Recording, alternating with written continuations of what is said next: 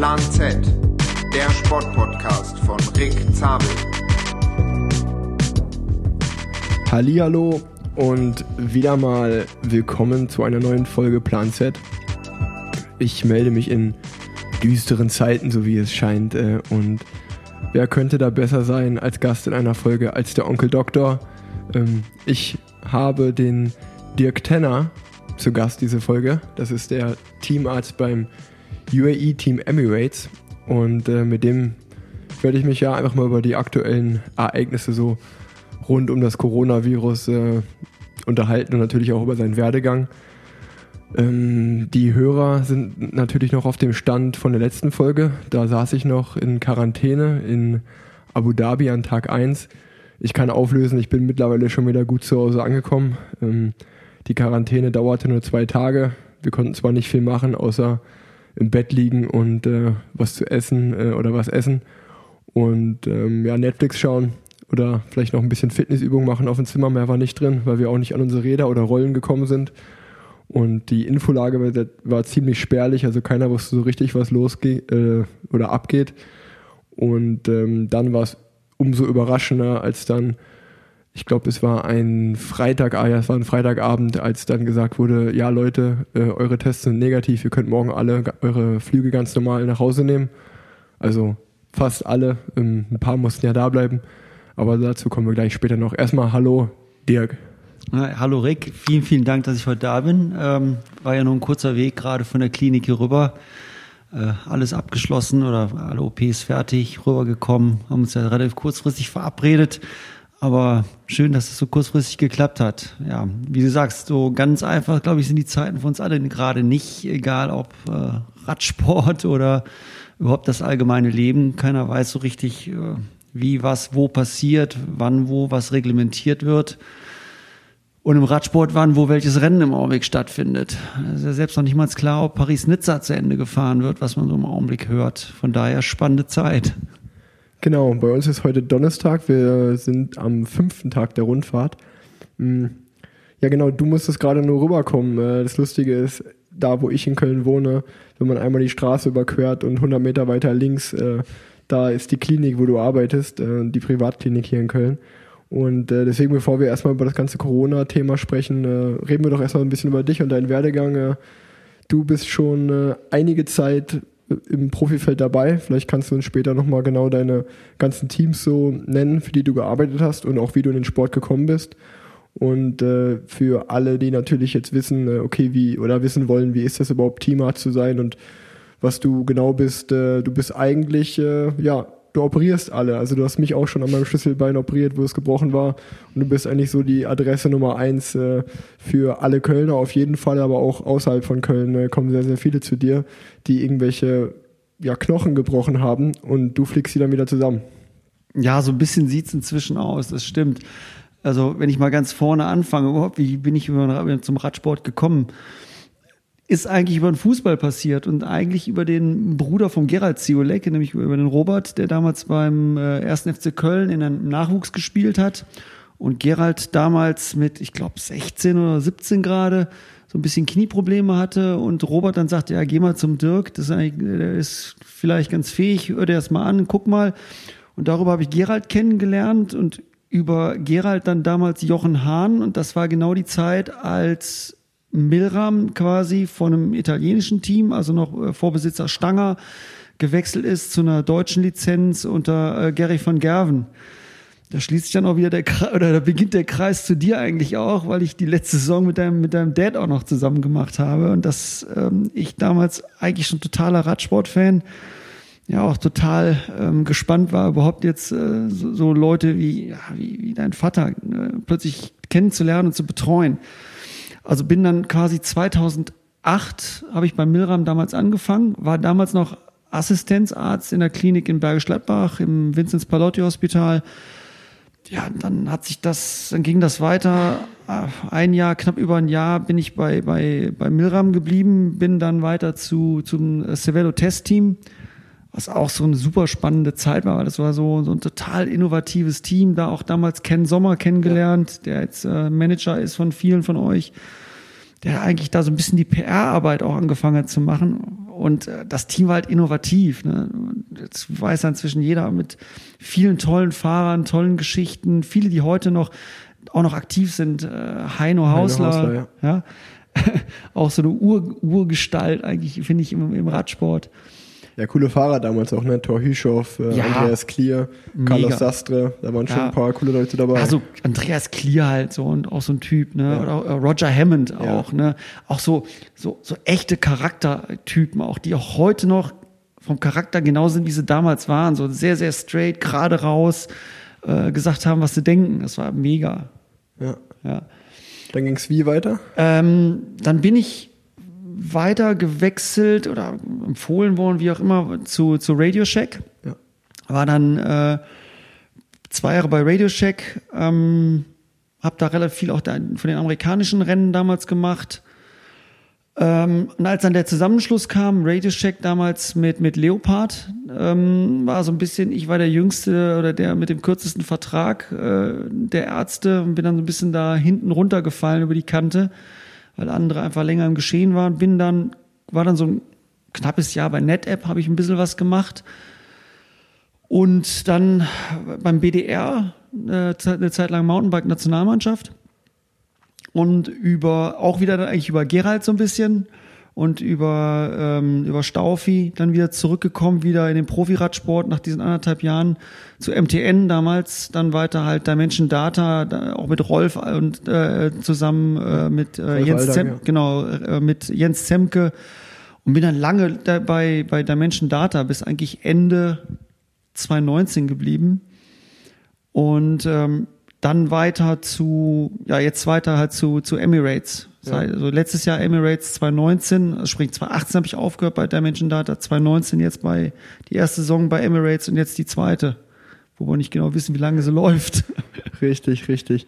Ähm, du musst vielleicht nochmal auch für den Außenstehenden erklären, wie das genau ist. Also du bist ja sicherlich hauptberuflich Arzt, aber bist dann ab und an mal immer mit den Teams unterwegs. Und das läuft so, dass ein Team, also jedes Profiradsportteam hat vier, fünf verschiedene Ärzte und über die oder auf die vier, fünf Ärzte wird das Rennprogramm eigentlich dann abgestimmt. Also Genau. Also wir sind bei uns jetzt, wir sind, glaube ich, sieben Ärzte insgesamt. Das heißt, äh, wir teilen uns auf die Renntage auf. Wir haben einige, die machen das hauptberuflich, die machen natürlich wesentlich mehr Renntage als ich zum Beispiel. Ich mache im Schnitt pro Jahr 40 Renntage ungefähr. Bin aber trotzdem halt, wenn ich in der Klinik bin, auch für die ganze, genau wie du es gesagt hast, äh, Knochentraumaversorgung zuständig. Das heißt, wir haben inzwischen bei uns im Team so festgelegt, alles, was operiert werden muss und soll und nicht sofort vor Ort operiert werden muss, kommt zu, hier zu mir nach Köln und wird von mir oder von einem Kollegen von mir, ähm, der vielleicht noch höher spezialisiert ist, äh, versorgt.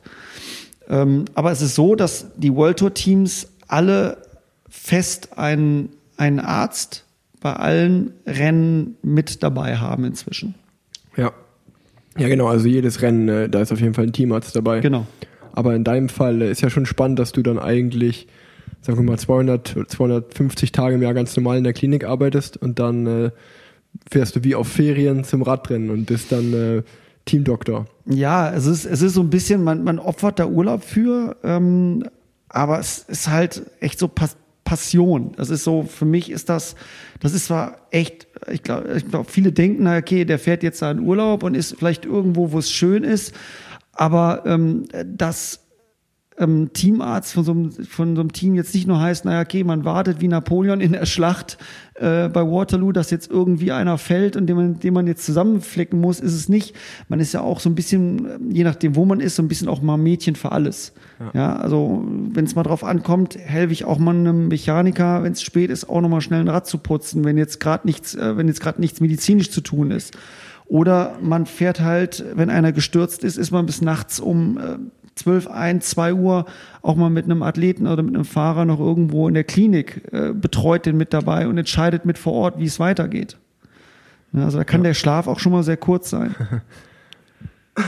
Ja, du, du machst sicherlich ja auch, wie du gerade gesagt hast, vor Ort Mädchen für alles. Also, also jetzt auch was die Rennfahrer angeht, man ist ja so ein bisschen Allgemeinmediziner dann beim Rennen. Also wenn ein Rennfahrer jetzt Magenprobleme kriegt oder Fieber, eine Erkältung, was auch immer, du bist für alles da, aber gleichzeitig seid ihr natürlich auch schon Teil auch des Performance-Teams, kann man sagen. Also ihr seid auch mal eine erweiterte Hand, äh, was vielleicht so ein bisschen die Trainingssteuerung angeht oder zumindest eine Hilfeleistung aus einer medizinischen Sicht. Ja. Ähm, und auch wenn jetzt, was mir zum Beispiel spezifisch einfällt, wenn ein Zeitfahren ist zum Beispiel, dann arbeiten ja manche Sportler mit Dicarbonat, um halt ein bisschen verträglicher gegen äh, die, also dass man nicht so schnell Laktat im Zeitfahren bekommt. Äh, da ist natürlich auch der Doktor Ansprechpartner Nummer eins im Team, äh, um das so ein bisschen zu steuern während des Wettkampfs. Auf jeden Fall. Also erst, also das, das ist so. Wir haben ja auch jedem, je, äh, jedem Arzt bei uns im Team, das ist bei euch wahrscheinlich genauso, ist eine bestimmte Anzahl an Fahrern auch zugeordnet.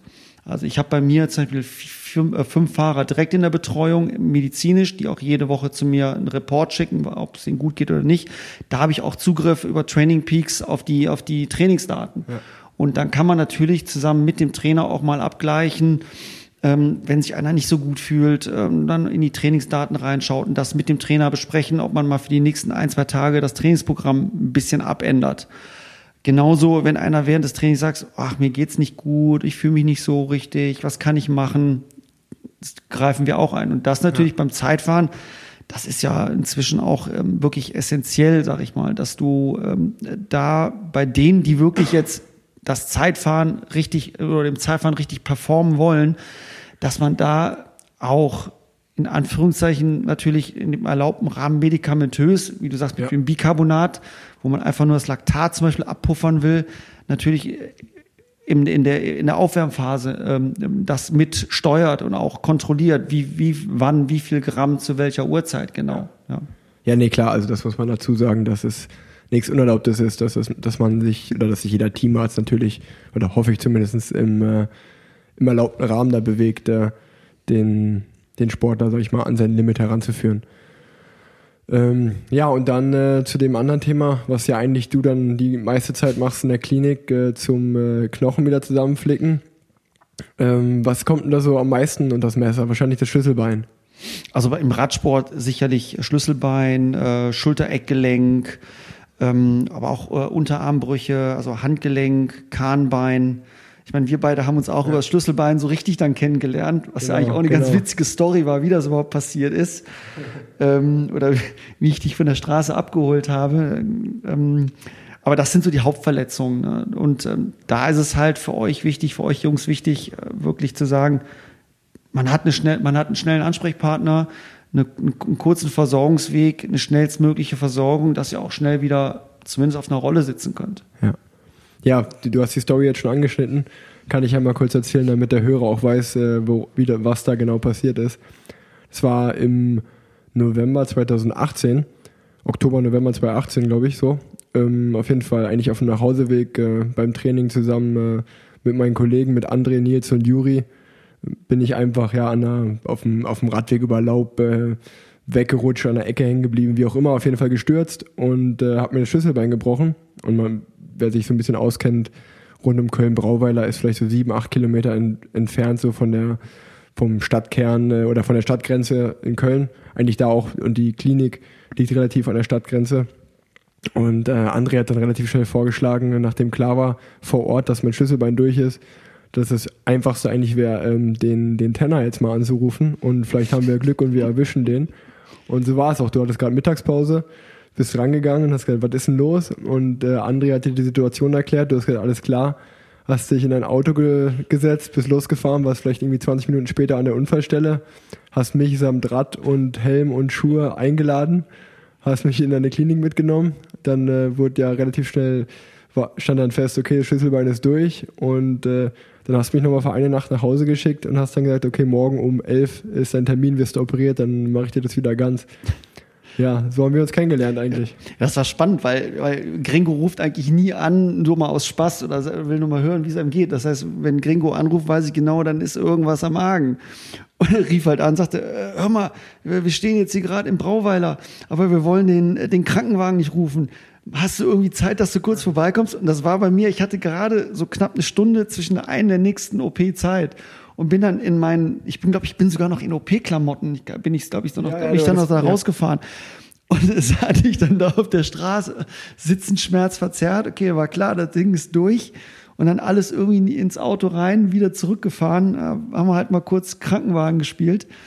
Und dann, wie du es erzählt hast halt, dann habe ich dir noch, habe ich dir doch noch eine, weil wir dein Trikot zerschnitten haben, habe ich dir irgendwie so ein altes T-Shirt, Ja, ja, vom hast mir- BDR genau, noch hatte, genau. gegeben. Ne? Du hast mir Schuhe gegeben, altes Trikot vom. BDR, genau. Und dann hat mich, äh, Leo hat mich dann abgeholt. Ja, ja, auf jeden Fall, ja, das war unschöne Erfahrung, aber natürlich im Nachhinein äh, bin ich super dankbar dafür, dass es so schnell ging. Das ist natürlich wirklich der, die Ausnahme, dass man so ein Glück hat äh, und dass alles so schnell über die Bühne geht. Ja, und äh, ja, André hast ja jetzt auch äh, vor kurzem äh, unterm Messer gehabt mit seiner Schulter. Da kann man ja vielleicht auch mal ein bisschen drauf eingehen. Ja, André ist ja, ist ja auch so ähnlich wieder. äh, Ich glaube, da warst du ja auch so ein bisschen mit involviert, halt Trainingsunfall. Den hat es ja ein bisschen äh, im Wind, äh, beziehungsweise mit dem Auto. äh, Sturm vom- Sabine, Sturm Sturm Sabine. Sabine. Hat ihn vom Rad gefegt und äh, direkt vor, vor einen Stein. Und ähm, ja, dabei hat er sich natürlich hat er sich die Schulter luxiert. Das hat er ja geschrieben gehabt und ähm, war dann auch direkt am nächsten, ja, am Tag selber noch bei mir. Genau, ist am gleichen Tag war er noch da. Und da war auch direkt klar, dass man das operieren muss. Und ähm, das haben wir dann auch, ich glaube auch am nächsten Tag, einen Tag später haben wir es dann operiert. Ähm, genau, freitags operiert, samstags ist er wieder nach Hause. Und ihm geht's super. Also ich hab, war, er war gestern noch da, ähm, trainiert. Also er er ist eigentlich so ein bisschen übervorsichtig. Er hat so ein bisschen, er traut dem Brat noch nicht, weil er es von seiner rechten Schulter kennt eben, dass es viel, viel länger gedauert hat und dass er viel, viel mehr Beschwerden hatte. Und ähm, ich ihm eigentlich viel mehr schon gestatte mit der Schulter, aber er es auch nicht so richtig will. Also ich, man muss Ja. ihm noch so ein bisschen dieses Vertrauen in diese Schulter wieder, wiedergeben. Ne? Aber das ist für ihn so ein bisschen die Achillesferse, glaube ich, die Schultern nach, sein, nach dieser Vorgeschichte mehrfach Operation halt auf der rechten Seite. Ja, ich glaube, was André angeht, wenn er mal Probleme hatte mit Verletzungen, dann waren es immer die Schultern. Von daher kann man sich das, kann man das sicherlich verstehen, dass er da ein bisschen vorsichtig ist. Aber ja, das, was ich so höre von dir und von ihm, ist, dass er auf jeden Fall schneller zurück ist als vielleicht gedacht. Und äh, das sind ja schöne Nachrichten. Ähm, ja, kannst du mal vielleicht erzählen, einfach auch nochmal, welche Fahrer du so alles unter Messer hattest? Das ist ja bestimmt spannend. Oh, also jetzt müssen wir überlegen, wen, jetzt, wen hatte ich? Also ich hatte natürlich von Dimension Data hatte ich ähm, die Südaf viele Südafrikaner da, Johann von Zühl, äh, Jacques Janse von Rendsburg. Das ist so das Paradebeispiel, wie oft man sich, äh, wie oft man es schafft, wirklich sich Schlüsselbeine zu brechen. Ich glaube, also ich, wenn ich mich jetzt nicht vertue, habe ich dem viermal das Schlüsselbein operiert. Also das war so ein bisschen immer Platte rein, Platte raus, Platte rein, Platte raus oder umgekehrt. Ähm, dann halt äh, den Namensvetter, äh, den äh, Reinhard Janse von Rendsburg auch an der Schulter. Ähm, ist immer witzig, die heißen beide von Rendsburg. Man denkt eigentlich immer so ein ungewöhnlicher Name, die müssen verwandt sein. Aber Reinhard, van, also dieses Van Rendsburg ist wohl in Südafrika sowas wie Müller, Meyer, Schmitz hier in Köln-Ehrefeld. Von daher, äh, die sind null miteinander verwandt. Ähm, dann ähm, Ben O'Connor hatte ich da. Äh, Stephen Cummings, damals lange, als er bei der Baskenland-Rundfahrt gestürzt ist. Ähm, letzte Woche noch Jay Thompson Ja. war da. Ähm, äh, etliche KT-Fahrer auch. Also das, das, das läppert sich inzwischen Ja. doch äh, ziemlich, was da so, so, so kommt. Du warst da, ähm, aber auch so von, äh, von Sky hatte ich, hatte ich ein, zwei ähm, sportliche Leiter auch mal da. Wegen Rücken, den haben wir auch bei uns behandelt. Also es läppert sich, es kommt, es wird so nach und nach immer mehr, weil es, ja, ich glaube, es spricht sich so ein bisschen rum, dass ich so ein bisschen sportbekloppt oder Radsport bekloppt bin. Und ähm, mich, man, mich kann man auch mal abends um elf noch anrufen. Ich gehe noch ans Telefon, wenn ich sehe, wer da dran geht oder wer, wer da anruft. Waren äh, auch mal, also machst du auch andere Sportarten? Kommen auch mal andere Sportler? Ja, schon. Also ich habe ja lange, lange, ich, also mein ganz ursprünglicher sportlicher Background von mir selber ist ja eigentlich die Leichtathletik, wo ich mit angefangen habe. Und war dementsprechend auch lange Leichtathletik in der U2, bei der U20-Nationalmannschaft und habe extrem lange die ganzen deutschen Stabhochspringer so der, ich sag mal, der letzten Generation betreut. Also so ein, so ein Björn Otto, noch, immer noch deutscher Rekordhalter am Stabhochsprung, ähm, ein Danny Ecker, ein Richard Spiegelburg, äh, Lars Börgeling, also diese, diese Generation so bis 2012, sage ich mal, und davor, ne, da hatte ich, viel, hatte ich wirklich viele, die, die zu mir gekommen sind. Also Leichtathletik viel, ähm, Triathlon, den Till Schramm, den auch viele kennen hier im Kölner Raum. ich glaube, den betreue ich seit er auch 16 ist. Das ist so wie so ein kleiner Bruder für mich inzwischen. Okay. Kann man irgendwie daran, also an der Sportart so die Verletzungen festmachen? Also im Radsport ist ja so, wie du gesagt hast, Schlüsselbein ist so eigentlich äh, der Klassiker. Kann man das so von Sportart zu Sportart sagen, dass es irgendwie so Klassikerverletzungen bei verschiedenen Sportarten gibt? Absolut. Also ich glaube, es gibt schon ziemliche ähm, Verletzungsmuster pro Sportart. Ähm, Im Radsport sind es halt ganz viel äh, wirklich die, diese wirklich richtigen traumatischen Geschichten. Klar, ich meine, wir fahren alle mit einem dünnen Leikranzug und einem Helm durch die Gegend. Mhm. Und wenn es bei Tempo 40 einen auf den Asphalt legt, dann, äh, dann bleibt manchmal nicht nur Haut zurück. Also haben wir im Radsport viel, viel mehr wirklich Knochenbrüche, ähm, schwere ähm, äh, Gelenkverletzungen und sowas in der Art. Wobei wir in der Leichtathletik oft mehr zum Beispiel ähm, ja, Verletzungen haben wie, wie, wie Muskelverletzungen, Sehnenverletzungen, weniger diese, diese wirklichen Knochenbrüche. Ähm, das sind, diese Knochenbrüche haben wir immer mehr diesen, diesen Hochrasanztraumen, also sprich Radsport. Ähm, sonst sind es wirklich, die Läufer haben halt da ihre, oder über ihre Überlastung, ihre, ihre Ermüdungsbrüche, ähm, Stressödeme im Knochen, sowas alles. Ähm, aber Radsport ist halt prädestiniert zum Platte rein, Schraube rein und raus, das Ganze wieder irgendwann. Was war denn so dein, das, der komplizierteste, die komplizierteste OP oder bei dem, bei einem Radsportler oder was war ziemlich schwer einfach wieder zusammenzuflicken? Puh, also ich glaube, die schwerste Verletzung, die ich miterlebt habe, die auch so insgesamt so vom ganzen Verlauf echt, echt aufwendig, echt dramatisch und spannend war, war die Verletzung, jetzt muss ich kurz überlegen, 2018 bei der äh, Langkawi-Rundfahrt mit der Menschendata der äh, Mexep Debesay aus Eritrea. Das war die ich meine, die dritte oder vierte Etappe, so typische Sprinterankunft, Hektik vorm Ziel, eigentlich breite Straße und trotzdem die ganzen Wellen, die vorher gefahren werden. Und bei vier Kilometer vorm Ziel stürzt er und ähm, klatscht, muss man sagen, klatscht wirklich vor eine riesengroße, was ist so ein Blumenkübelart, ja, ja. der an der Straße stand. Ähm, und hatte, hat sich da wirklich eine schwere Becken, Becken, ähm, Beckenbruch zugezogen. Ähm, wenn man so ein bisschen vielleicht mal da ausholt, Beckenverletzungen können tödlich sein, muss man einfach sagen. Also der Blutverlust bei einer Beckenverletzung, das können mal ganz schnell sechs, sieben, acht, neun Liter sein. Und wenn wir mal von ausgehen, wir haben fünf Liter Blut, dann weiß man, wenn man da nicht, wenn, wenn es ganz unglücklich läuft, bleibt man auf der Straße liegen. Das war dann auch noch wirklich in so einem naja, in so einer Provinz, kleines Krankenhaus, ähm, auch wenig erfahrene, äh, wirklich Traumatologen da vor Ort. Und da sage ich auch so ein bisschen, Gott sei Dank war ich da so ein bisschen mit bei, weil der erste Arzt sagte, ja, der hat nichts. Und ich sagte, nee, der hat einen Beckenbruch. Und ähm, das ist ja bei euch auch so. Viele ähm, World Tour Teams haben ja dann auch gute Versicherungen, also sprich so ähm, zur, zur Evakuierung. Mhm. Ich glaube, ihr seid auch bei SWL zum genau, Beispiel. SWL, ja.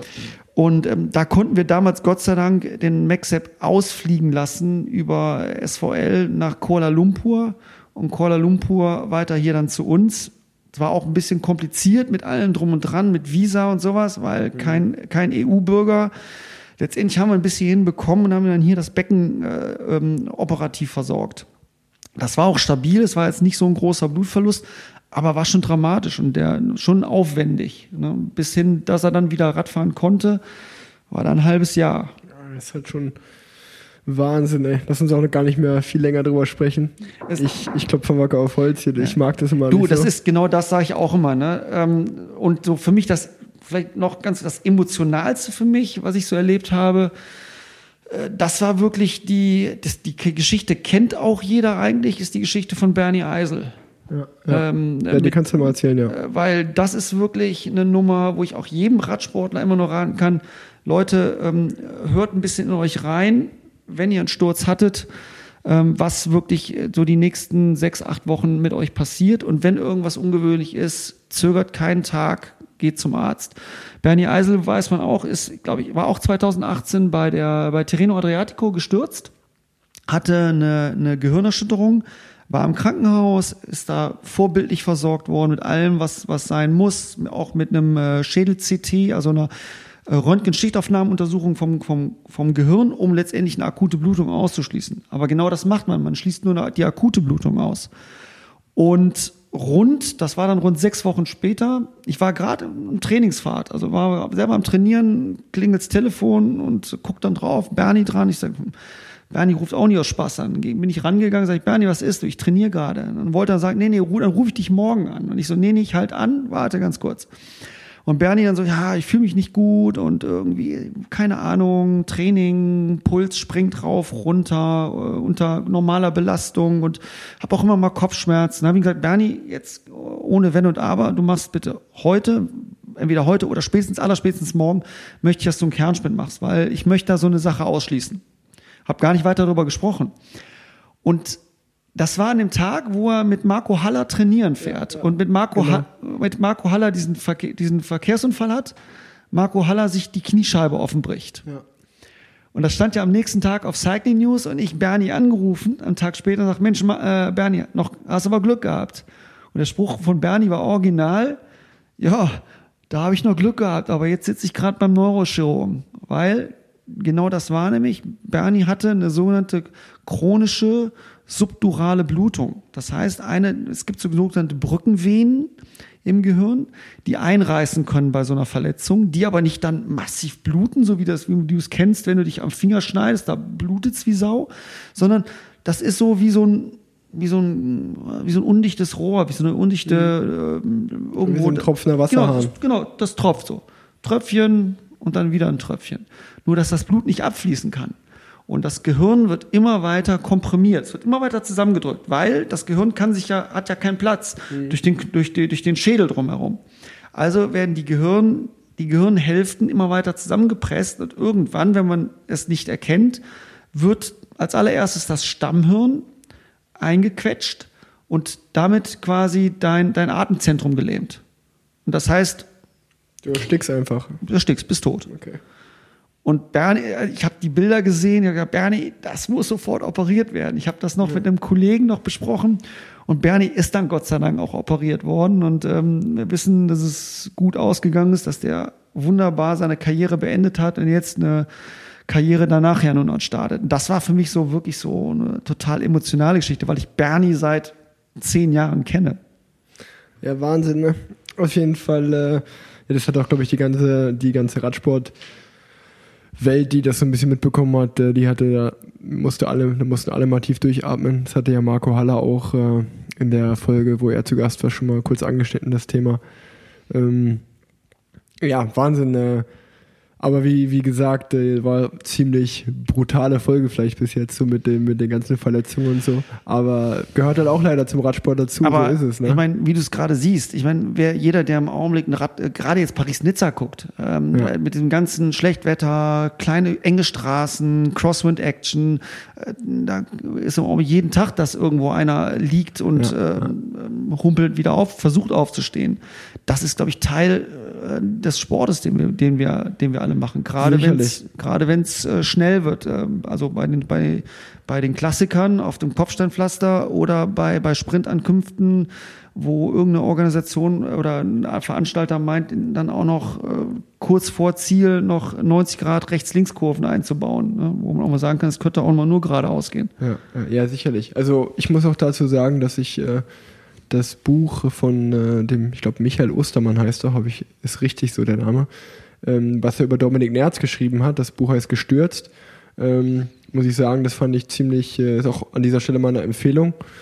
Ähm, fand ich ziemlich aufschlussreich dessen, weil da ging es auch darum, äh, so um die Sturzproblematik äh, im Sport oder vor allen Dingen im Radsport. Und äh, dass wir Radsportler irgendwie ja schon von klein auf gelernt haben, irgendwie zu leiden und äh, dass, außer es ist wirklich sehr, sehr seriös, äh, dass man liegen bleibt, was in den seltensten Fällen ist, dass es halt irgendwie ganz oft so der Fall ist, dass irgendwie dieses davonfahrende Feld zu sehen als Fahrer viel schlimmer ist, als irgendwie äh, sozusagen erstmal ja, den Körper abzuchecken, ob alles okay ist. Also das erste, was man sich so denkt, ist so, okay, fuck, ich stehe hier gerade, mhm. ich muss wieder aufs Rad und da hinterher, weil da vorne ist mein Ziel irgendwie.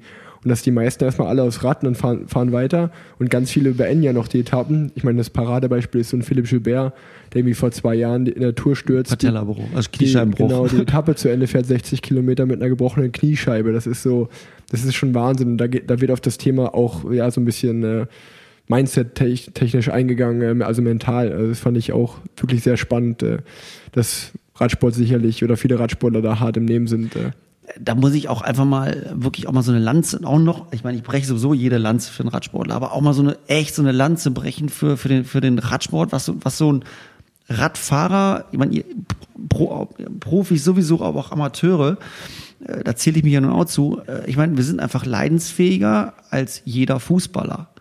Also wo wenn ihr eine Grand Tour fahrt oder auch wenn ihr nur eine kleine Rundfahrt fahrt, also da steht kein, keiner von euch am nächsten Tag beim Trainer oder beim sportlichen Leiter und sagt, du, ich habe heute ein bisschen Muskelverhärtung, ich bleib heute mal äh, zu Hause. Geht auch gar nicht, ja. Ja, aber ich meine, wie oft liest man in einer, in einer der Boulevardpressen, äh, Presse geschrieben, naja, der und der Spieler von dem den Verein kann, äh, spielt heute nicht oder trainiert heute nicht, weil er eine Muskelverhärtung hat. Ja. Ja, da lachen wir drüber, ne? Ja. genau wie du sagst ich sitze ja nun oft genug auch hinten im Auto beim sportlichen Leiter. Das erste, was ihr macht, ihr springt, entweder ihr springt, ja doch, ihr springt alle auf. So, und wenn das schon mal funktioniert, dann ist das, dann ist der nächste, das nächste Geschrei sowieso per Funk eigentlich nur noch über äh, Sparebike, Sparebike. Ja, ne? So, ja. und dann erstmal weiterfahren. Zweite Rad, genau, ja. Genau. Und dann wird erstmal geschaut, naja, okay, geht, Beine gehen, wunderbar. Wo tut's weh? Na, tut nicht so weh, dann fahre ich erstmal. Dann gucke ich mal, wie lang es geht. Ja. Ich habe es echt mega selten erlebt, dass die, die wirklich aufgesprungen sind, nicht die Etappe beendet haben. Ja. Also da musste dann schon wirklich irgendwas richtig wehtun, ja. dass das nicht geht.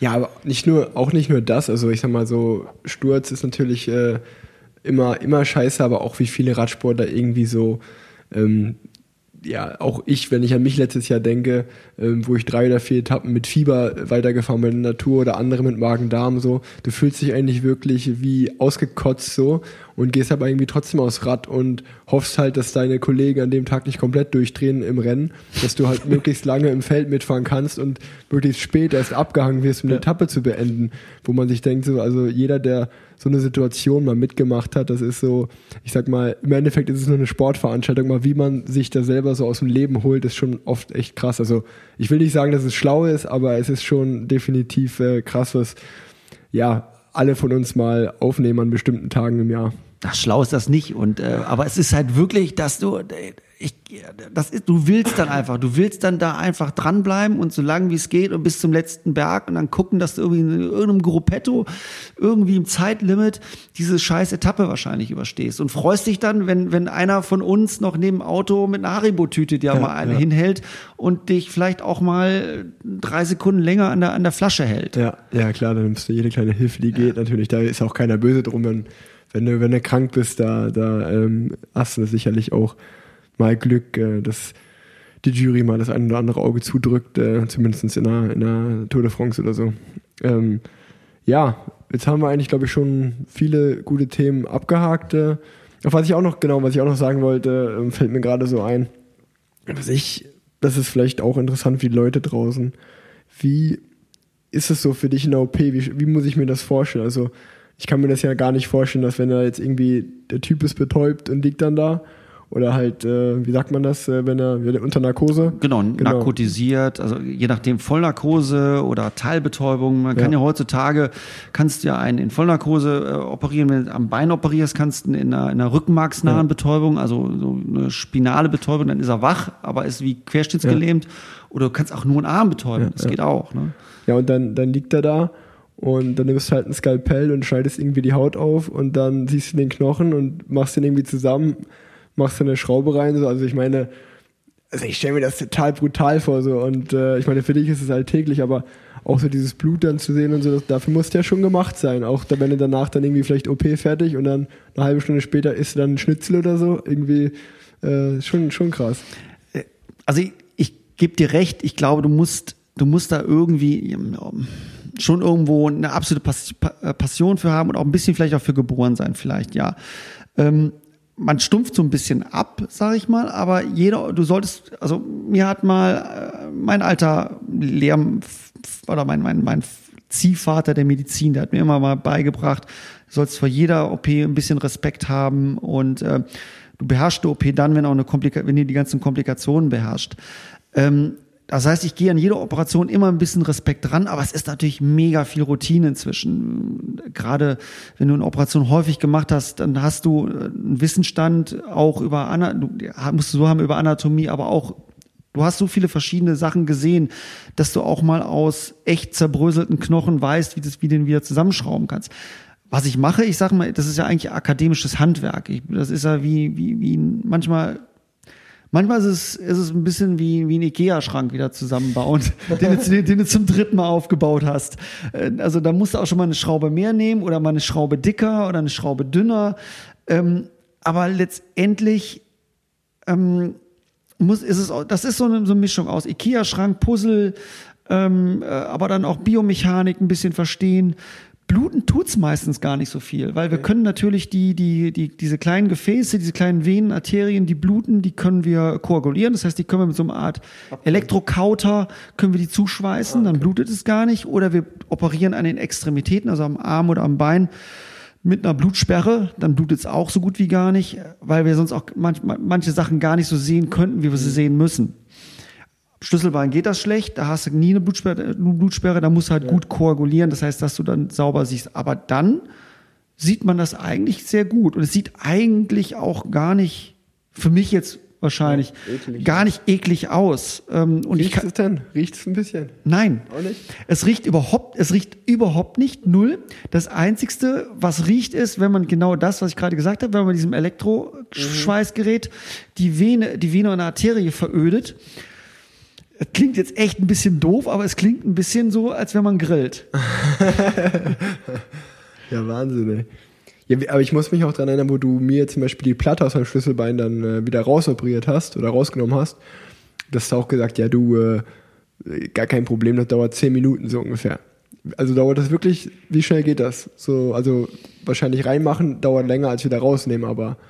Ja, auf jeden Fall. Also reinmachen, also man hat so erwartete OP-Zeiten, sag ich mal. Ja. Also beim Schlüsselbein, jetzt sagen wir, wenn es jetzt nicht mega kompliziert ist, würde ich sagen, ist das eine Geschichte 45 Minuten von Hautschnitt bis zur Hautnaht. Okay.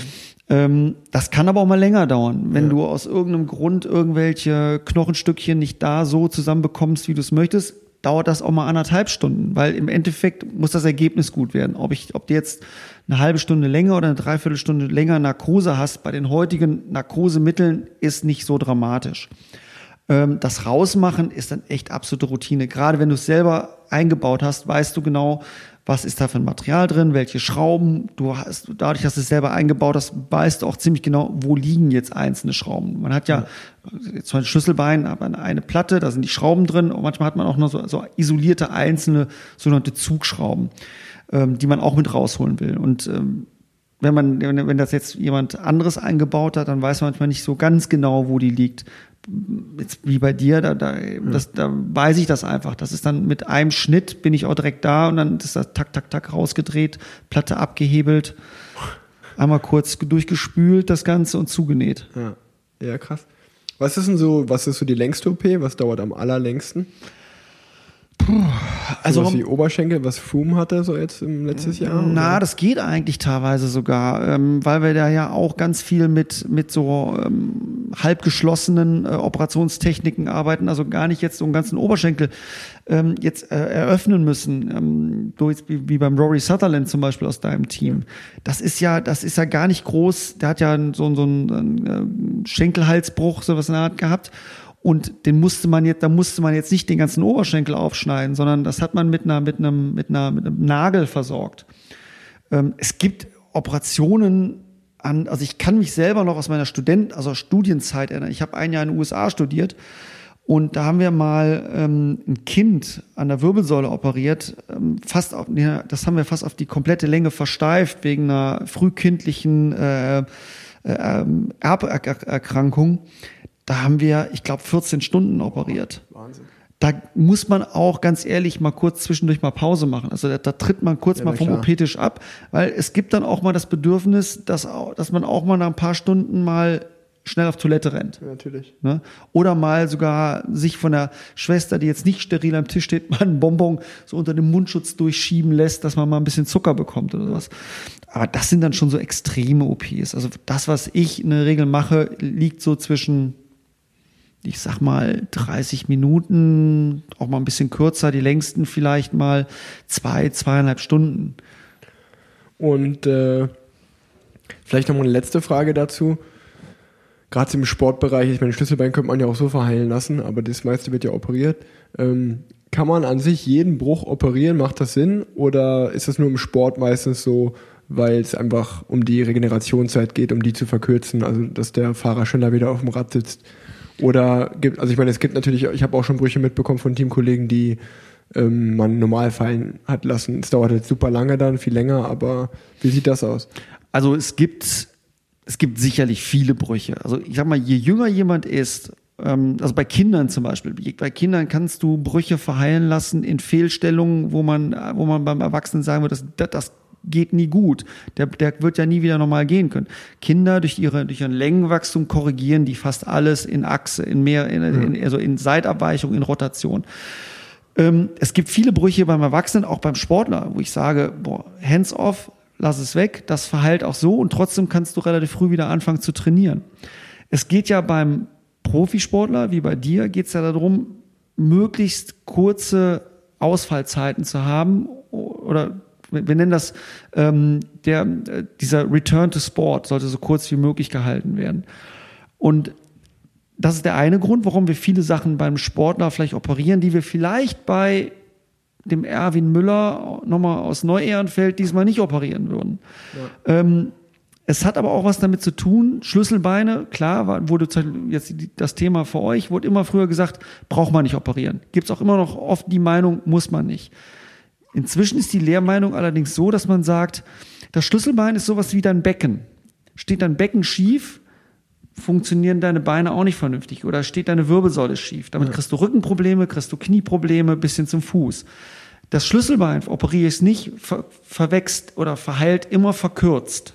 Das heißt, der Schultergürtel ist nicht mehr gleich lang. Und damit kannst du Probleme Halswirbelsäule, Brustwirbelsäule bis hin runter, Becken, auch Hüfte, Knie bekommen. Ne? Also wir, wir reden davon immer von dieser, von dieser Perlenkette, von dieser Perlen, Perlenkette. Ist, ein, ist, ist die Perlenkette irgendwo unterbrochen, fallen alle äh, Perlen, äh, fällt diese ganze Perlenkette auseinander. Ja. Und deswegen geht man eigentlich auch mit dazu hin, versucht biomechanisch das Ganze auch so exakt wie möglich wieder zu rekonstruieren. Ja, auf jeden Fall super interessant. Ähm, lass uns mal zu einem Thema kommen, was ich am Anfang schon mal kurz angeschnitten hatte ich durfte ja dann äh, die Quarantäne, also Thema Coronavirus, ich durfte die Quarantäne in Abu Dhabi dann nach zweieinhalb Tagen ungefähr verlassen und durfte nach Hause fliegen.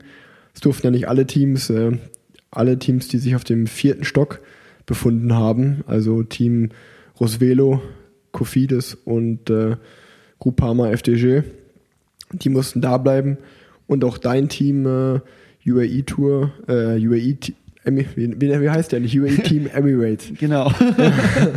die, die sind auch, äh, obwohl die gar nicht hätten in Quarantäne bleiben Aber müssen. wir sind, wir sind sogar noch da. Ihr seid immer noch, momentan ja, immer also noch wir da. Haben, ich, also aktueller Stand ist, das Team ist komplett noch da. Und wir haben, also heute sollen die letzten Tests stattfinden äh, von den ähm, Teammitgliedern, die quasi äh, nichts haben. Und wenn die negativ sind, dann dürften quasi ab morgen dürften alle Gesunden nach Hause fliegen. Okay, also ihr, wart ja auch nochmal zur Info eigentlich das Team, was äh, den Virus mit reingebracht hat. Also du warst selber nicht vor Ort, du warst hier. Ja, Gott sei aber, Dank. Aber die zwei Mechaniker aus Italien haben das ja, das Virus ja mit rübergebracht. Äh, und ähm, wie gesagt, du hattest gesagt, ihr wart eigentlich so von, ihr habt euch selbst unter Schutzquarantäne dort vor Ort gestellt. Und äh, es gab auch noch den einen oder anderen Fall dann. Ähm, na gut, auf jeden Fall spannend, äh, wie das so ist. Äh. Ich kann so erstmal allgemein anfangen, bevor wir über das Ganze oder vereinzelt dann auf die spezifischen Themen eingehen. Ich finde es einfach wieder Wahnsinn, äh, was so gerade passiert. Ich meine, mich nerven die ganzen Corona-News selber so ein bisschen. Aber wenn man vielleicht vor zwei Wochen noch ein bisschen drüber gelacht hat oder mal einen Spaß gemacht hat, muss man es mittlerweile wirklich sehr, sehr ernst nehmen. Und äh, ja, Lachen ist da unangebracht. Und vor allen Dingen, ja, macht es mir mittlerweile natürlich auch ein bisschen Angst. Und ich meine jetzt gar nicht auf Radrennen bezogen, weil das finde ich so ein bisschen lächerlich, dass die ganze Radsportwelt immer nur über Radrennen, Radrennen findet das statt, findet dies statt redet. Weil ich meine, das ist ja was Größeres. Es geht ja nicht um irgendwelche Sportveranstaltungen, sondern äh, es ist ja eine ganz andere ähm, Wichtigkeit in diesem Thema drin. Und äh, ist auf jeden Fall spannend. Also was ich aber jetzt nochmal sagen wollte, der Verlauf für mich war in dem Sinne so, dass ich nach Hause gekommen bin und dann war der Plan eigentlich gewesen, dass ich die ganzen Rennen in Italien gefahren wäre, also sprich äh, Strade Bianche, Tirreno Adriatico und dann Mailand San Remo. Ähm, ist aber natürlich alles ausgefallen, so wie der Stand momentan in Italien ist mit dem Coronavirus, was sicherlich die richtige Entscheidung war.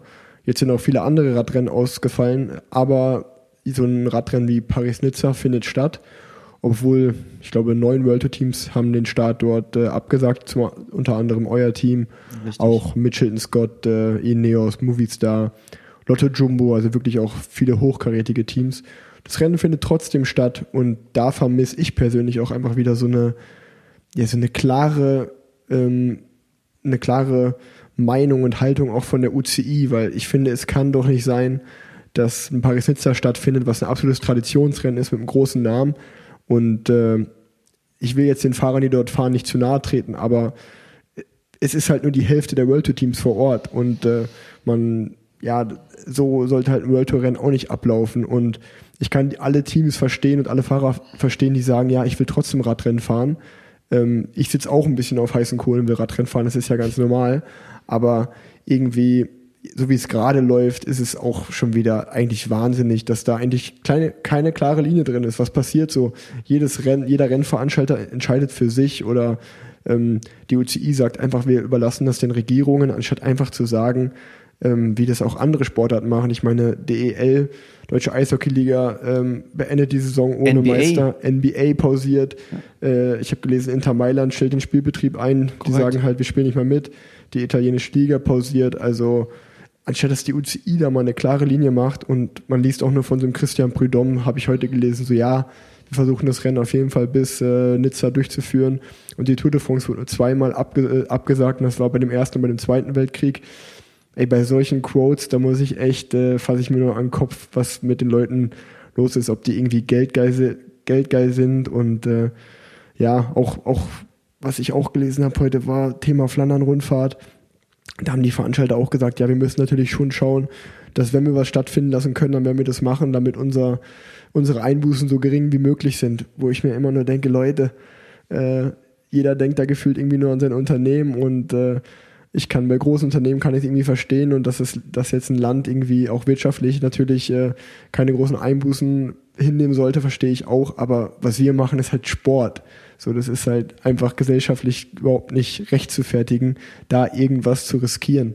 Weil im Endeffekt geht es halt um Menschenleben. Ähm, ja, wie siehst du denn das als Doktor? So, ich meine, ihr seid ja eigentlich vorbildlich, euer Team. Ihr habt das meiste bis jetzt abgesagt, ihr fahrt gar nichts.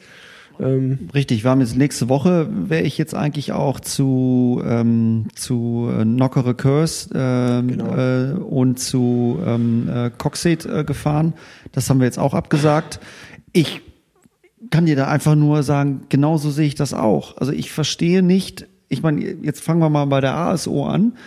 Die ASO verschiebt den Paris-Marathon auf den Herbst, der also auch in Paris ja. startet, und Paris-Nizza findet statt. Also in der gleichen Gegend äh, wird dann ein Rennen gestartet, wo gleichzeitig gesagt wird, wir wollen anderen Sportlern ähm, wollen wir nicht wollen wir nicht gefährden. Paris-Nizza endet in Nizza vom Namen her. Das ja. ist ungefähr von Sanremo, wie weit weg? 60 Kilometer. Ja, aber maximal. So, also das, ist, ist, das, ist, Red, das ist die absolute Red Zone im Augenblick in Norditalien. Ähm, ich, für mich ist es schleierhaft und ich glaube auch, und das, was ich auch so höre, mein, man, wir haben ja beide sicherlich auch Kontakt zu Fahrern, die gerade Paris-Nizza fahren, da ist keiner, der sich so richtig super wohl fühlt. Ich, klar, ich, ich glaube, man schaltet das im Rennen ab, da hat man anderes zu tun, da hat man ähm, da ist man froh, wenn man irgendwo ähm, die Gruppe erwischt oder äh, äh, wenn Crosswind ist, äh, nicht irgendwo in einen der Echelons hinten drin hängt. Aber äh, ich glaube, dass man vor dem Start na, oder nach, nach Ziel im Bus, im Hotel sich da schon seine Gedanken macht. Und ich habe das genau wie du. Ich habe das am Anfang, als das noch letztendlich Corona so, ein so, so ein Ding war, naja, da passiert was in China und das ist jetzt nicht toll und da die, äh, die Gegend um Wuhan abgeregelt man hat schon, man denkt sich was und dann denkt man sich auf der anderen Seite, okay, es ist ja eigentlich auch nur in Anführungszeichen Grippevirus, der den normal gesunden Menschen, jetzt sag ich mal unter 65, nicht besonders gefährdet. Ähm, Aber in dem Moment, wo zuerst dieser Virus vor der Haustür steht, nämlich in, in, in Italien, und jetzt aber auch hier bei uns ja nun unmittelbar, ich meine, wir wohnen beide in, im Kölner, im Kölner Raum, Heinsberg ist quasi direkt um, um die Ecke. Da gibt's drei Tote, da sind äh, 800 Infizierte. Ähm, und ich habe im Bekanntenkreis einen, auch ein Italiener, gesunder Mensch, Triathlet 35, der zurzeit auf einer Intensivstation liegt. Ja. Und dann mache ich mir natürlich schon meine Gedanken darum, was passiert, was passiert. Und genau wie du sagst, brauchen wir im Augenblick ein Radrennen? Brauchen wir im Augenblick die Fußball-Bundesliga? Wie kann es sein, dass die, okay, die, die DFL versucht jetzt so ein Spiel, Geisterspiele stattfinden zu lassen, aber dass es dann echt noch verrückte Fans gibt, die gestern in München-Gladbach versuchen wollen, irgendwie in dieses Stadion reinzukommen. Oder steht oder ja. bei bei Dort, bei Paris Saint-Germain gegen Dortmund stehen 5000 äh, Pariser mit Bengalos vor, vom, vom Stadion. Die, also das ist doch irre. Im Augenblick, ich meine, dass dieser Virus nicht mehr aufzuhalten ist, das wissen wir ja nun alle. Das ist ja nun das, was wir, was ja auch klar, das, das ist äh, Globalisierung. Das werden wir nicht aufhalten. Aber es geht ja darum, dass wir die die Infektionszahlen so breit wie möglich streuen. Ja, ja, ja. Darum geht es ja quasi, dass, dass irgendwann ein Großteil äh, durch einmal infiziert sein wird und bei ganz, ganz vielen, bei dem überwiegenden Teil, das teilweise sogar asymptomatisch verläuft, ist auch klar. Aber wir wissen auch, dass das hier, dass auch ein ganz moderne, moderne, moderner Staat wie Deutschland, also wo, wo das Gesundheitsmedizin top ist, die können, wenn sie Pech haben, auch hier an ihre Grenzen kommen, wenn es zu so einem Peak richtig kommt. Und wir sehen ja im Augenblick, dass, der, dass, der, dass die, die Erkrankungsraten noch exponentiell steigen. Wir liegen, ja. wenn, man, wenn man sich diese, diese Grafiken anguckt, liegen wir ungefähr knapp eine Woche hinter Italien. Ja. Ja, ich meine, Italien ist für mich so das Paradebeispiel, ähm, um irgendwie zu sehen, wie es im Worst Case verlaufen kann. Also, wie du sagst, äh, wenn man da sieht, ich glaube, der aktuelle Stand war jetzt irgendwie 12.000 Leute da infiziert, 12.500 und ja. ich weiß gar nicht, wie viele Tote, aber. Ich glaube, 2000 Wahnsinn. irgendwas. Und ich habe heute noch mit einem unserer Teamärzte, der war mir ein Italiener, ja. äh, liebe Grüße an Michele Di Grandi, der, äh, der kommt aus Norditalien und der sagt, der sagt, das ist gespenstisch. Ja. Es ist keiner auf den Straßen, das ist so ein bisschen, äh, wie, ja, wie, wie, wie World War Z ein bisschen. Ja, ja, ne? Also da traut sich keiner raus, äh, weil überall jeder Angst vor diesem Virus inzwischen hat. Ja, ist ja auch normal. Aber genau so, ich sag mal, das ist halt der Worst Case, wie es laufen kann und gleichzeitig siehst du halt, äh, wie du sagst, dann irgendwie vor dem Pariser Stadion äh, ja 5000 Leute stehen äh, oder gleichzeitig wird Paris-Nizza halt durchgeführt. Ja, und guck mal, die reden davon, es sollen keine Veranstaltungen über 1000 Leute stattfinden. Gestern ja. beim Zeitfahren, ja, Wahnsinn, oder? Wie viele Leute waren da? Ich habe ja. gedacht, okay, das ist hier eine Großveranstaltung. Und dieses, ja, wir lassen 100 Meter, also was die gemacht haben, ist zum Beispiel, dass die, äh, glaube ich, einen Sicherheitsabstand, einen Sicherheitsabstand von 100 Metern bei der Einschreibkontrolle vor dem Start gemacht haben und dann 300 Meter ähm, am Start und 300 Meter am Ziel. Also äh, bei den Absperrungen, äh, da dürfen keine Fans hin. Wow, also ich sag mir, wenn, wenn das äh, sozusagen die, die Schutzmaßnahmen sein sollen und wenn einfach das gerechtfertigt wird, dass wir draußen fahren, also dass wir ein Freiluftsport sind, ähm, ich bin der Letzte, der es gerne sehen würde, dass jetzt alle Radrennen abgesagt werden. Ähm, ich will auch so schnell wie möglich Radrennen fahren, dafür trainiere ich äh, jeden Tag und äh, jeder will, dass die Frühjahrsklassiker stattfinden. Aber ja, momentan äh, wird halt irgendwie diese, dieser Coronavirus, äh, die Einschläge kommen halt immer näher und äh, ich war schon mal direkt betroffen bei der UAE-Tour, was sehr, sehr, ähm, was mich natürlich auch total geprägt hat. Äh, vielleicht sicherlich mehr als jemand, der nicht dabei war. Also ich glaube, ähm, es ist gespenstisch, oder? Ja, wenn man, wenn man, in, wenn man diesem, wenn du in diesem Hotelzimmer sitzt und du weißt nicht, was passiert heute, was passiert morgen, wann kann ich hier weg? Ähm, wie, wie, wie werde ich hier versorgt? Ja. Und das, das Banale habe ich ja an mir selber auch gemerkt. Meine Gedanken haben nur darum gekreist, okay, ähm, wann kann ich als nächstes aufs Rad, wann kann ich wieder trainieren, wann komme ich nach Hause, was ist mein nächstes Rennen, kann ich die Rennen in Italien fahren? Und jetzt so im Nachhinein, wenn ich daran zurückdenke, denke ich mir nur so, ey, sei einfach nur froh, dass du nicht äh, dich da mit diesem Virus angesteckt hast und dass du wieder nach Hause durftest, so, äh, weil du hättest jetzt im Worst Case immer noch da vor Ort sein können äh, in, äh, in der UAE in, in Quarantäne. Und ich glaube, wenn man schon mal so nah irgendwie damit rangekommen ist, dann äh, würde ich jetzt gerade nicht gern Paris-Nizza fahren und im Worst Case halt dann in Nizza in Quarantäne kommen, weil man hat halt, jeder Fahrer hat irgendwie Familie, Freunde zu Hause. Ähm, und es ist ja irgendwie schon wichtiger, bei denen vor Ort zu sein, als in irgendeinem Hotelzimmer zu hocken. Ähm, sicherlich eine sehr, sehr schwierige Situation und es ist auch sauschwer, glaube ich, so in die Zukunft zu schauen, äh, wie das weitergeht. Äh.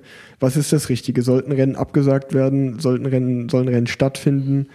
Ähm, und ja, wie, wie wird der Kalender aussehen? Ich sag mal, im Mai der Giro d'Italia, der wird eigentlich auf meinem Programm stehen. Für den sehe ich momentan schwarz. Äh, bei den Frühjahrsklassikern in Belgien, da geht Coronavirus auch gerade um. Ähm, also ich meine, der geht überall um, deswegen ähm, es ist super schwierig, was passieren wird und keiner kann es so richtig sagen. Ähm, auf jeden Fall spannende und verrückte Zeiten, in denen wir gerade wieder leben. Und äh, dass ich irgendwie so eine, so eine Virus, so eine Pandemie nochmal mitmache, hätte ich auch irgendwie nicht gedacht. Aber wie ich gerade schon gesagt habe, der Mensch, der ist halt, der funktioniert, glaube ich, so, dass ihn das erstmal kalt lässt, bis er halt vor, bis es vor der Haustür steht, ne? Und äh, dann ist es meistens leider schon zu spät, aber dann reagieren wir alle, ne? Ja, aber teilweise auch witzig, wie die Leute reagieren. Also ich meine, ähm, guck dir an, was im Augenblick, was für Hamsterkäufe stattfinden. Ja. Und man, äh, das Schlimme ist, man erwischt sich ja selber dabei, dass man, wenn man einkaufen geht, dann von, von dem einem oder dem anderen nochmal noch mal eine Tüte mehr mitnimmt. Es ist schon echt, aber ich war gestern in einem großen, in einem großen Discounter, da gab es, da war wirklich ein ganzes Regal, wo normalerweise Nudeln stehen, da war nichts mehr da. Me, da war kein, auch kein Mehl mehr. So, so, so Biomehl und so weiter, ja, alles, alles weg. Ja, also ist auf jeden Fall äh, verrückt. Wie gesagt, ich bin momentan in Köln, ich trainiere hier. Ähm, mich hat letzte Woche auch eine kleine Erkältung heimgesucht, konnte auch fünf Tage nicht trainieren, äh, aber mittlerweile geht's wieder. Und äh, ja, aber ich trainiere im Moment so ein bisschen auch ins Blaue rein. Ich weiß natürlich nicht, was die nächsten Rennen sind, welche Rennen überhaupt stattfinden äh, und wie sich das ganze Thema Coronavirus und Radsport weiterentwickelt. Äh, mich interessiert natürlich auch so eure Meinung dazu äh, da draußen. So, was denkt ihr als Fans? Äh, da, wenn ich mal so auf Twitter oder so unterwegs war, finde ich es sehr spannend, dass halt die Kommentare so von ähm, Radsport machen nur harte Männer, ähm, die, die können das ab, zu ähm, sozusagen, die sind ja bescheuert, dass sie solche Rennen äh, ab, ja trotzdem stattfinden lassen, so die haben den Ernst der Lage nicht verstanden. Es geht wirklich so von, ein, von einem Extrem ins andere. Was ist denn eure Meinung? Könnt ihr mir gerne, gerne schreiben. Ähm, dann äh, von mir, von meiner Seite, was mir gerade noch einfällt, ich habe diese Woche mit Pushing Limits, einem Triathlon-Podcast, eine äh, da, dort war ich selber zu Gast. Äh, der wird, glaube ich, nächste Woche Freitag rauskommen. Also, was ist das? Der 19., 20. März, glaube ich. 20. 20. März ähm, wird der rauskommen. Da könnt ihr auch gerne reinhören, würde mich freuen. Und äh, ja, sonst fällt, fällt dir noch was ein. Heute habe ich ja mal ganz untypisch keine großen äh, Notizen mehr gemacht, weil ich wusste, mit dir kann ich gut quatschen. Ich habe schon, hab schon gedacht, wo sind die Zettel, äh, von denen ich immer nur höre. Ähm, also erst wollte ich noch eins sagen, ich gebe dir absolut recht, ich finde, die UCI sollte da eine Linie fahren, dass ihr Fahrer wisst, äh, wie läuft es jetzt und nicht, dass da von Veranstalter zu Veranstalter entschieden werden kann, muss, darf. Man versteht jeden Veranstalter, da ist viel Geld hinter, viel, viel äh, Schweiß und Tränen, aber im Endeffekt geht es um Gesundheit, am, am, am, ganz am Ende. Ähm, ja, was kann ich, was, was, was kann ich dir noch erzählen? Ja, Rubriken habe ich natürlich auch noch für dich. Oh ne? je. ich habe jetzt keinen Zettel vorbereitet, weil ich wusste, du, äh, du wirst äh, selber sehr gut von dir erzählen. Ähm, ja, was, was du natürlich noch sagen kannst, falls es die Leute interessiert, äh, wie alt du bist. Äh. oh je, ich bin inzwischen 50, ähm, aber ich sag mal, ich glaube, für meine 50 halte ich mich noch ganz gut.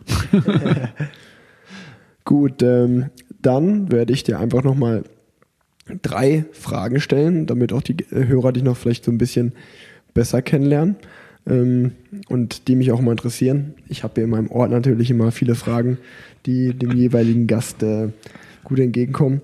Deswegen äh, erste Frage, was ist in deinem Leben dein höchstes Gut? Also Geld, Zeit, Anerkennung, Gesundheit. Also erstmal das mein höchstes Gut, das sind meine vier Kinder. Ja. Ich habe äh, vier tolle Kinder, äh, 19, 16 und 10. Jetzt ist wahrscheinlich draußen die Frage, warum sind das nur drei Zahlen? Genau, weil es einmal Zwillinge sind. Ähm, die kleinen Emily Nele das sind meine Zwillinge. Das ist mein höchstes Gut. Also das sind auch die, die, äh, die ein, egal wie schlecht es dir geht und ähm, die dich immer wieder aufbauen, die klar, die dir auch Sorgen machen. Äh, diese blöden Sprüche, kleine Kinder, kleine Sorgen, große Kinder, große Sorgen. Da- Das stimmt teilweise, aber die können dir so viel geben und äh, Kraft und ähm, Spaß, Lachen das ist wirklich so mein höchstes Gut, wo ich sage. Wenn es denen gut Antwort. geht, geht es mir auch gut. Schöne Antwort. Dann frage ich ja oft äh, Radsportler oder Radfahrer, ob sie noch viel Kontakt mit ihren alten Teamkollegen haben.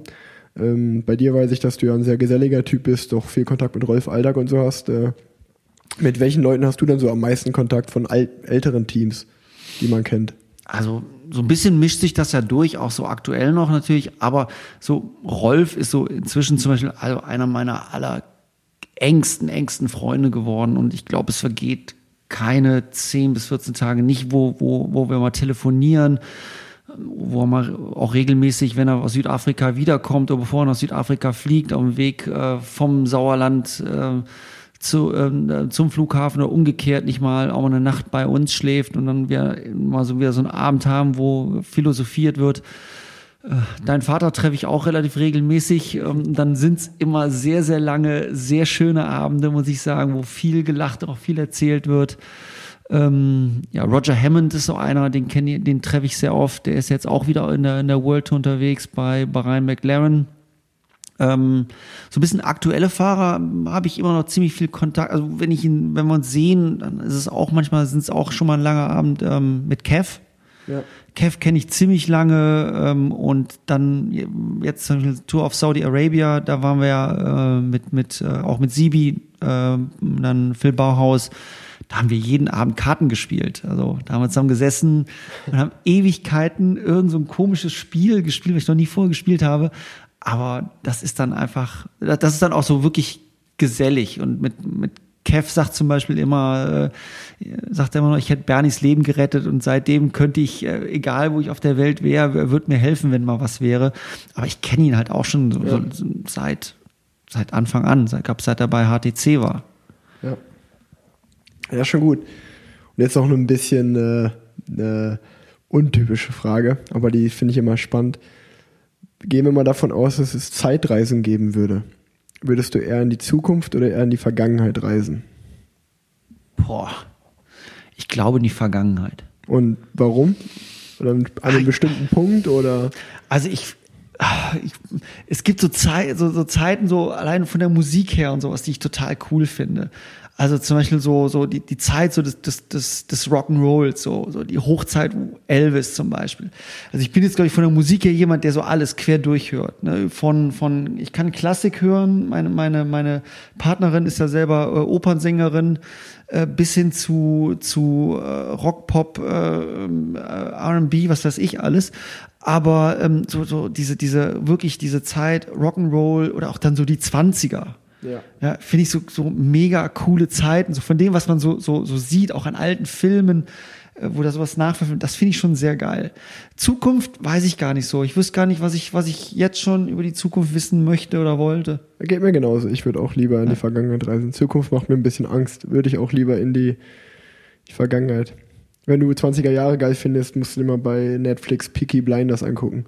Ha- Habe ich, äh, hab, hast du, hab ich letztens hast du mir das erzählt, deswegen das steht ganz hoch auf meiner Liste. Richtig gute Serie. Auch an dem Punkt auch nochmal Danke an alle, die mir nach der letzten Folge ihre Serientipps geschrieben haben. Ich habe mir die, das ein oder andere notiert.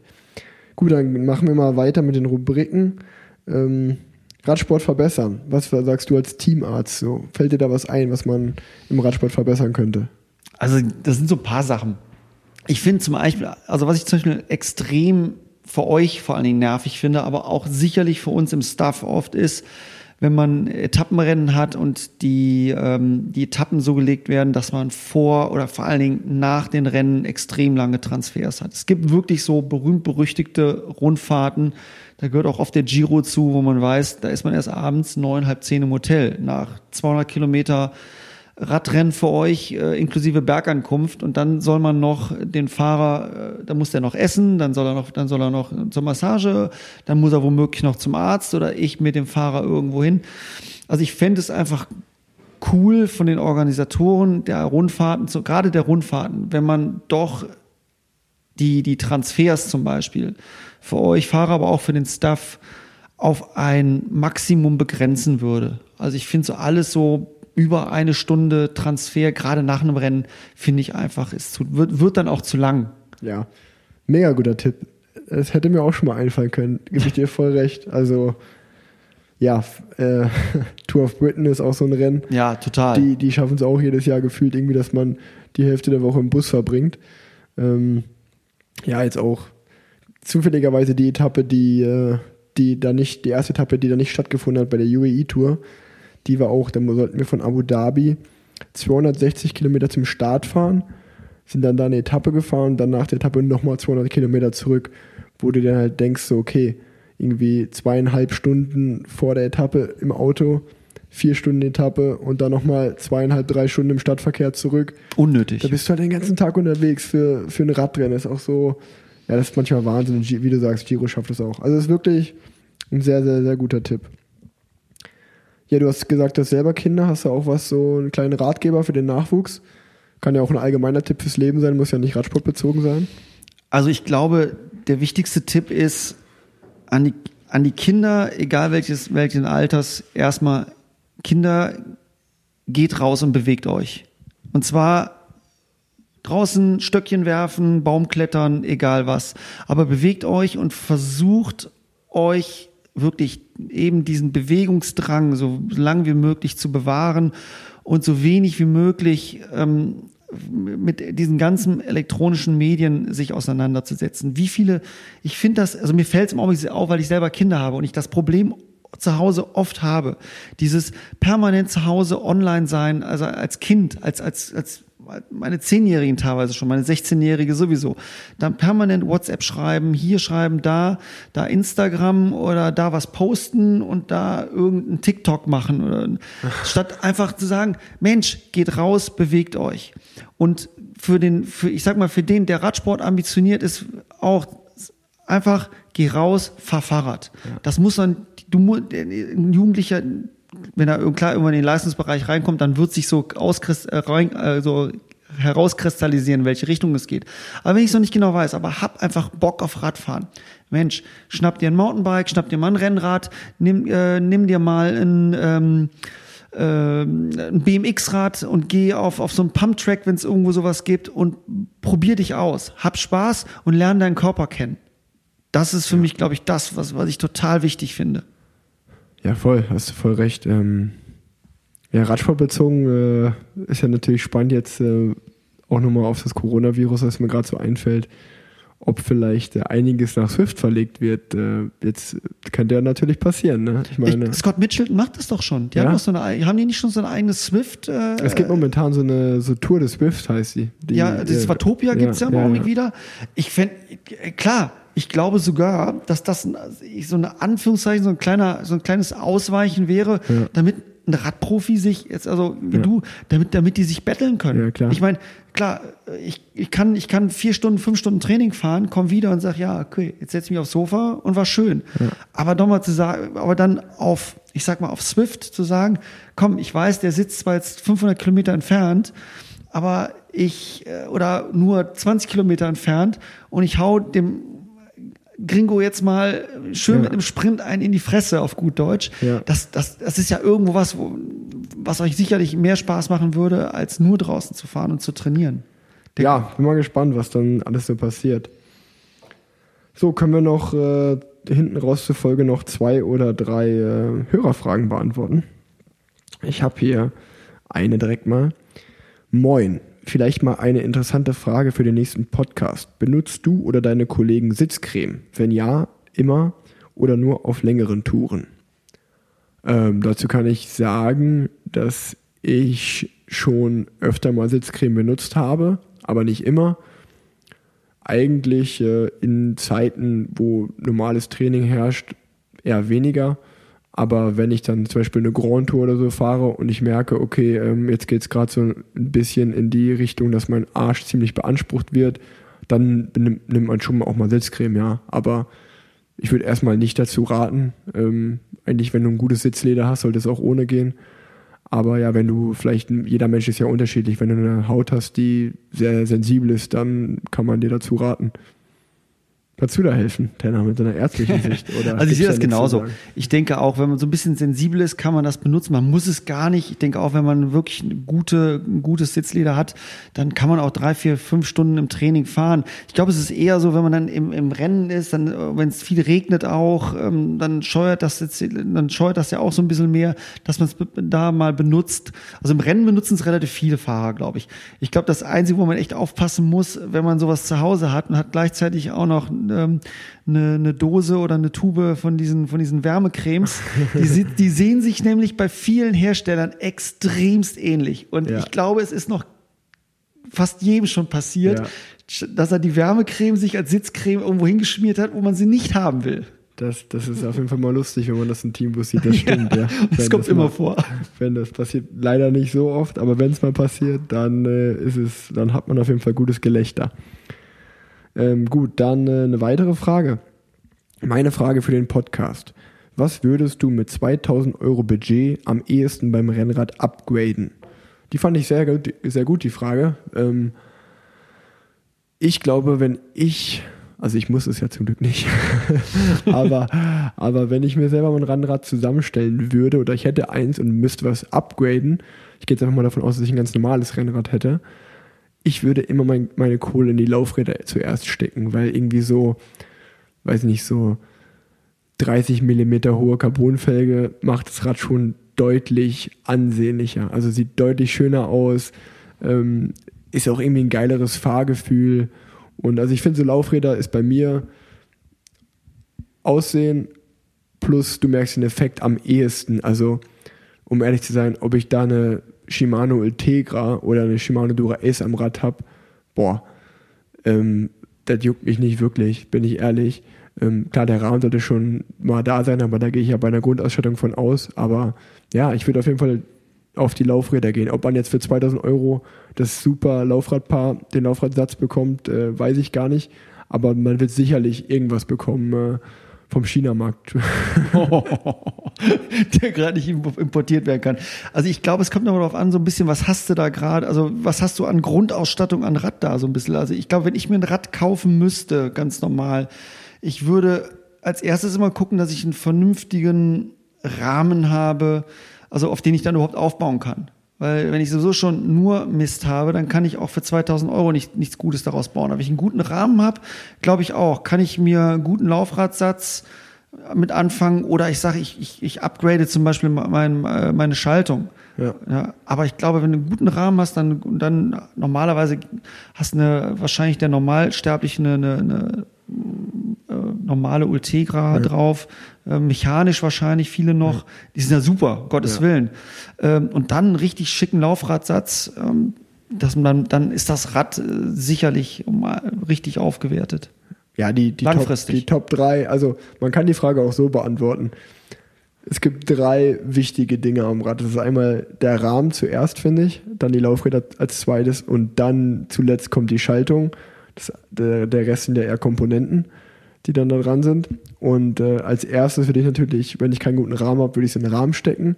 Als zweites in die Laufräder, wenn ich einen guten Rahmen habe. Und wenn ich guter, guten Rahmen und gute Laufräder habe, dann würde ich es vielleicht in die Schaltung stecken.